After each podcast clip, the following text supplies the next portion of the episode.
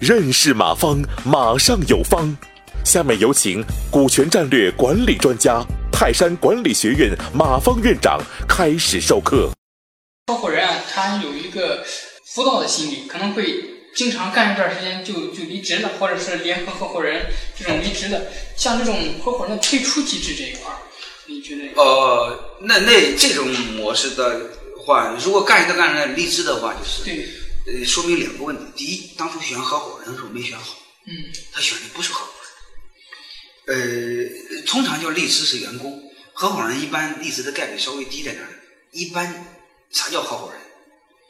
有出力有出钱的人，对，他得出钱。啊，你比如我你咱一块儿出钱了，你就是想创业，家没钱怎么办？把家的房子抵上了。你要把家的房子抵上了，刚开始创业头一两年，我问你是赚钱还是亏钱的？肯定亏钱。亏钱的，亏钱这时候你退，你能退出来吗？你你会吧？你投五十万，你最多退十万，你退吗？不对，明白明白这意思了吗对？这时候他捆在一条船上嗯，他们所有的合伙人只有一个方有一向，个哪一个方向？只有往前跑，他没法跑。公司做大。能听明白了对吗？对，所以，如果找对合伙人的话，嗯，中途退掉的概率是很小。极呃肯定是有的，啊，不也就十个点儿二十个点儿，不会很高，因为他退不出来。嗯就不是刚才讲嘛，他没退路，嗯嗯，看似刚开始成立的时候赚了很多钱，妈过两天都投进去了就没钱了，是是，哎，对不对对？你没个三五年是赚不着钱的。嗯，三五年之后，我问你，这帮合伙人会出现经常会出来什么状态？没白没黑，呃，那么天天像孙子一样干活，会出来什么状态？嗯，磨合的就非常好，比夫妻关系都好。 你想象就知道了，那种生死的压力啊，嗯能理解这个逻辑吧？对，它是这种对关系，但是员工就不行，员工为什么受不了这样的苦？嗯，为什么？他没有任何的投入，他是对呀、这没有什么头，他妈我划不着啊，对他就跑了，是不是？还有一个，我这么费劲的工作，我吃亏呀、因为费劲工作，公司是谁的？嗯我未来没有没有方向，未来是没有我的呀，所以员工容易跑，合伙人不容易跑，能明白了吗？对。对但是这种你问的也对，就是偶尔会因有为这有个一十个些，点，比比如说像 CTO 管技术的，我可能技术入股，但是这个我可能发现一段时间之后，我又有新的方向了。然后他这个离职的话，可能对这种合伙的公司，这是另外一个问题。就是我先说好退出机制，一块儿来谈这个事儿。对就是类似技术入股的人怎么办？啊嗯，我个人观点，即便是技术入股，多少也得拿一点钱。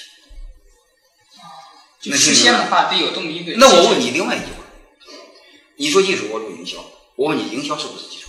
你现在也是技术，是不是？对，啊，那我问你，乔布斯懂技术吗？他可能技术乔布斯懂技术，懂聊聊。乔布斯更多的懂什么？啊，管理懂营销，营销，懂管理。那我问你，苹果的管研发的值钱还是乔布斯值钱？啊听明白了吗？对，嗯管理更是技术，并不一定说自然科学是技术，能听明白了吗？对，能明白人。家你不能说啊，乔布斯科学社，会乔科学对呀、乔布斯和一个懂技术的一个伙计，他妈创开创苹果啊，懂技术的占三十个点儿的股份，乔布斯一点儿股份都不占。乔布斯想占股份的，真金白银拿钱，那技术就不拿钱。那你这样的话，我问你合理吗？不合理。你你想想，那乔布斯不比你牛逼吗？对能听明白这个逻辑吗？对，所以我们转换一个概念的嘛，一个什么概念呢？管理是更牛逼的技术，营销是更牛逼的技术。嗯啊我再问你一个问题，你就知道了嗯。懂营销的人好找，还是懂技术的人好找？懂技术的人好 找。这不就得了吗？乔布斯这种人，地球上最得找一个吧？能听明白了吗？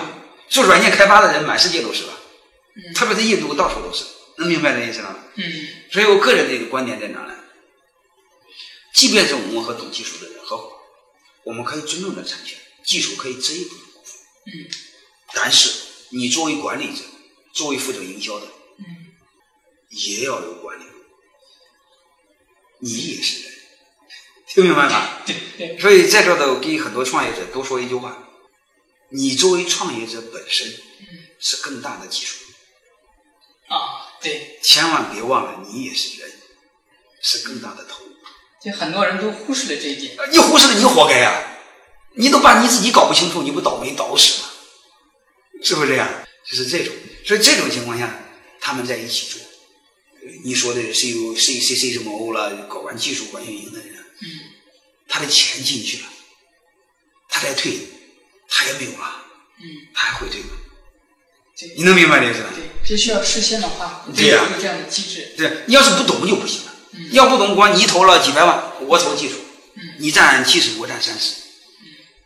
他妈有钱了我就在这干，没钱了我我就心里就开始发毛了，对，划得着吗？ 那我那家企业给我的待遇高，我就跑了。我跑的时候我一分钱没有损失，啊对，而且你我投还了占百分之三十的股份，这账不要了呀，无所谓嘛。但是你企业死了之后，你你你你损失什么？你两百万没了。是能明白这个逻辑吗？所以今天我在这里给大家说一句话，就说我们的创业者、公司的创始人和发起人，一定要拿自己当人看。你是公司最大的人力资本，就是最大的技术出资者，你一定要占大股。这个社会上最缺的不是自然科学，而是社会科学。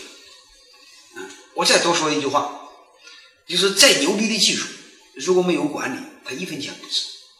所以你就搞明白，你们创业者，你就是乔布斯，你找一个熊工程师，你好好算算就知道了，你俩谁的股份多不就知道了吗？